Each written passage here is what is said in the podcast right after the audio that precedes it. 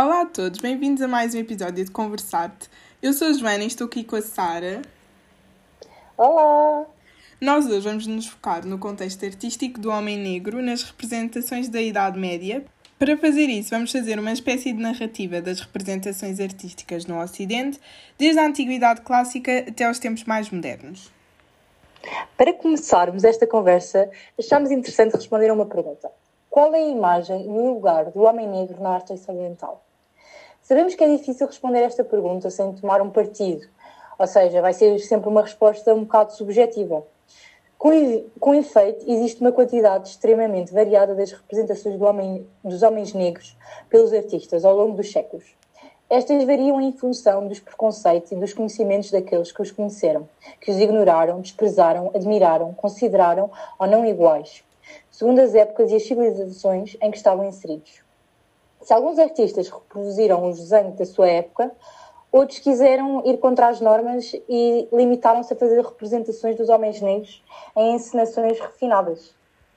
Optamos por procurar diferentes olhares face a estas populações, que se distinguem apenas pela cor da pele. Sabemos que escolher já é orientar o olhar para uma interpretação da história. Ou seja, vai ser interpretação subjetiva, forçosamente em função das escolhas feitas. Mas tentamos ser o mais justas possível. Vamos relatar um lado da história da arte mais pesado e até um pouco alienante, mas este lado faz parte da história e é necessário relatá-lo. No entanto, é necessário distinguir entre arte e imagens de massa de diferentes épocas, como por exemplo a publicidade. Nós restringimos-nos simplesmente às obras de arte. O artista encontra o mesmo desafio sobre esta questão, o que revela o seu estado de espírito, ou caricatura ou magnifica. Mas alguns procuram tornar a realidade das populações negras em toda a sua autenticidade. Estudar o lugar e a imagem do negro na arte ocidental é questionar a qualidade do olhar colocado sobre um humano e a capacidade de fazer e aceitar a diferença. Com efeito, em cada uma destas obras representadas, o artista branco mostra a sua postura face ao negro, a sua alteridade e confessa a natureza da sua relação com ele. É importante referir que o interesse dos estudiosos da história da arte pela imagem dos homens negros na parte ocidental é relativamente recente como sempre, quando se fazem perguntas inéditas às obras, isso permite redescobrir algumas delas, mas também descobrir novas, totalmente ou quase desconhecidas. Durante muito tempo ocultado, este tema, sendo um tema sensível, pois está esta ocultação do homem negro está ligada no mundo ocidental a uma série de preconceitos lentamente constituídos, mas profundamente enraizados nestas sociedades, desde a época em que a escravidão e depois a colonização se desenvolvem. Como recorda a historiadora da arte uh, Anne Lafon, o conceito da raça também se produz nas culturas visuais. Como vimos no segundo episódio, na Europa Ocidental, durante a Idade Média, a figura de um escravo negro passou a ser um estereótipo abstrato, capaz de representar todas as formas de servidão. Neste contexto, foi um grande fator para as produções artísticas a seguir, porque ligavam a pele negra a um trabalho de baixo estatuto social e, consequentemente, a algo negativo, isso não, não só se traduziu na Idade Média, como podemos ver, ainda existem representações artísticas, infelizmente, que retratam o homem negro como algo negativo e por isso racista. Logo, decidimos escolher cinco obras de arte de diferentes épocas para dar um contexto da representação do homem negro ao longo das eras e uma visão sobre as sociedades das mesmas. Foi no Egito que os gregos encontraram os primeiros homens negros, e não se fala de nenhuma inferioridade destes, que estão agrupados globalmente sobre o, ter sob o termo de genérico de etíopes. Povos distantes, ou seja, nas extremidades do mundo, da pele escura, porque queimada pelo sol. Podemos encontrar esta informação na citação que está no nosso Instagram do livro Black Legacies, Race and the European Middle Ages. Por outro lado, no Cântico 1 da Ilíada, lê-se Júpiter e ao oceano aos sábios etíopes para assistir aos seus sacrifícios. E Heródoto escreve-se como os maiores e melhor feito de todos os homens têm estatutos e costumes diferentes dos de, to de todas as outras nações. E, entre outras coisas, consideram digno de usar coroa somente o que é maior e cuja força é proporcional à altura.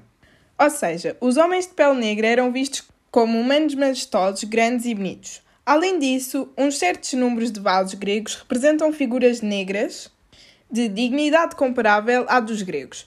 Nós escolhemos como exemplo o vaso Sotadez, que está disponível no nosso Instagram. Este vaso continha óleos perfumados destinados ao cuidado do corpo. A forma sugere a mistura de negros e brancos, cujo perfume seria, seriam as suas essências mistas.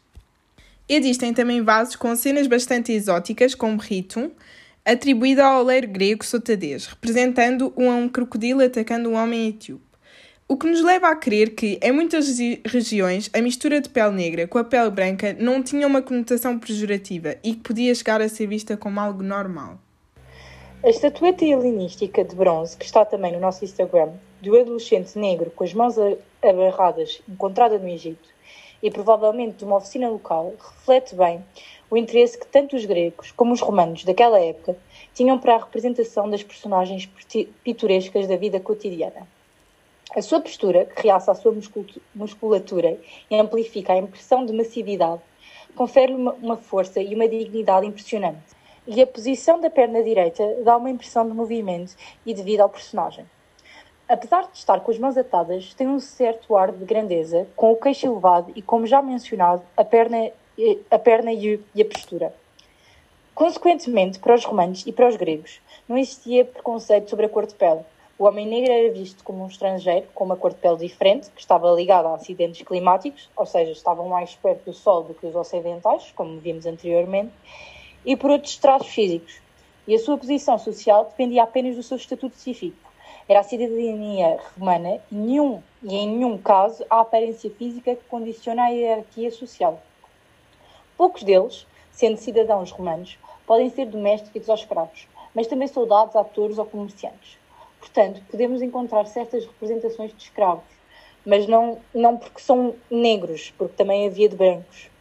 No entanto, para não propagar uma visão demasiado irónica da imagem dos homens negros na antiguidade, importa, sobretudo, precisar que são poucos e a este título são, apesar de tudo, objeto de curiosidade. O que explica que se encontra um grande número de estatuetas ou de mosaicos cômicos, nomeadamente a, a propósito dos pigmeus. Existe um mosaico que também está disponível no nosso Instagram, que, ao mesmo tempo, surpreendente pela sua cor e pelo seu pequeno tamanho. Assim, neste mosaico do século III, que descreve ironicamente a vida dos pigmeus à beira do, do Nilo, podemos perceber que após uma primeira impressão de desordem, esta vida é bem organizada neste povo onde tudo é miniaturizado, mesmo as palmeiras no cenário. Da alta Idade Média e até ao século XIII, convém sublinhar, antes de mais, que a África era praticamente desconhecida, associada a um imaginário ao mesmo tempo estranho, inquietante e maravilhoso. No final do século XIII, os conhecimentos melhoraram e um grande exemplo destas descobertas é o Atlas de Catalão, de 1375, que mais uma vez está disponível no nosso Instagram, que mostra uma África que negocia com o senhor da Guiné, muito rico por causa de uma grande abundância de ouro que se recolhe nas suas terras. Devido a esta grande ignorância, a pele clara é a dos santos, dos nobres, dos bons cristãos, enquanto a pele negra, na Idade Média Ocidental, tem uma conotação negativa associada às trevas, portanto ao inferno e, consequentemente, a Satanás e ao diabo. Este é muitas vezes representado sob traços monstruosos, muitas vezes zoomorfos ou apenas humanos, como a maioria das vezes chifres, orelhas pontiagudas, uma cauda e pés bifurcados. É muitas vezes preto e vermelho, como o inferno, lugar escuro porque é subterrâneo cercado por chamas.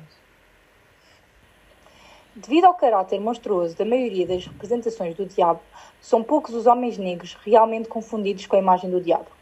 No entanto, algumas delas, mais próximas da realidade anatómica e mais raras, parecem associar os dois termos. Um detalhe pode ser relatado na pintura do juízo final de Memling, entre os diabos arrastados para, de, para a fornalha do inferno, a maioria tem cabeças de monstros. Um deles, apesar da cauda, das garras e das camas, é definitivamente antropomórfica e a sua cabeça é tudo numa caricatura maliciosa do negro. Uh, esta, esta pintura, por acaso, é a capa do nosso, podcast, uh, do nosso episódio no, do podcast, que está no nosso Instagram, por isso vão lá dar uma olhadela. Para terminar, temos uma pintura de Toulouse-Lautrec. Este pintou este quadro quando tinha apenas 16 anos e neste podemos encontrar um membro da aristocracia, que a Sara vai dizer o nome, porque não sei francês. Anne-Justine Angèle Delvade d'Almarie. Que era um membro da aristocracia do Haiti que emigrou para a França. Esta ficou conhecida pelas suas festas extravagantes como símbolo de poder e riqueza. Neste quadro conseguimos identificar uh, esta riqueza e, e aristocracia pelo homem que está ao seu lado, que é o seu cocheiro. O seu pai era um membro importante e secretário do tribunal no Haiti e mais tarde intitulou-se de senador. Este acabou por ter que se exilar, mas, mas, conquistou uma fortuna grande o suficiente para que isso não fosse problema. Acabou por investir o seu dinheiro na Europa e, apesar da sua filha ser reconhecida como uma condessa negra, a maior, a maior parte da, da comunidade negra nesta altura não tinha estas mesmas regalias nem cargos importantes.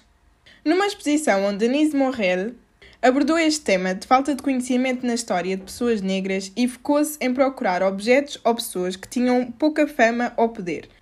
Mas Delvade de Marie contrariava todos estes tópicos. Era uma pessoa importante no seu tempo e poderosa. E como é que uma personalidade de uma mulher negra, que é a identidade mais predominante num quadro, se perde?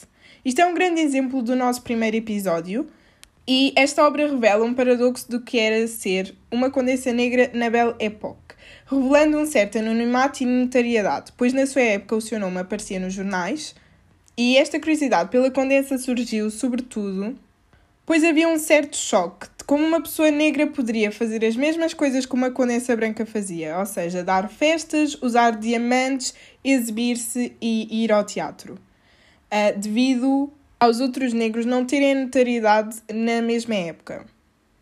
Em 1881, a escrivatura tinha sido abolida em grande parte dos países, mas mesmo assim ainda havia um grande contraste entre a população branca e a população negra e o que poderiam ou não fazer, e como eram vistos socialmente.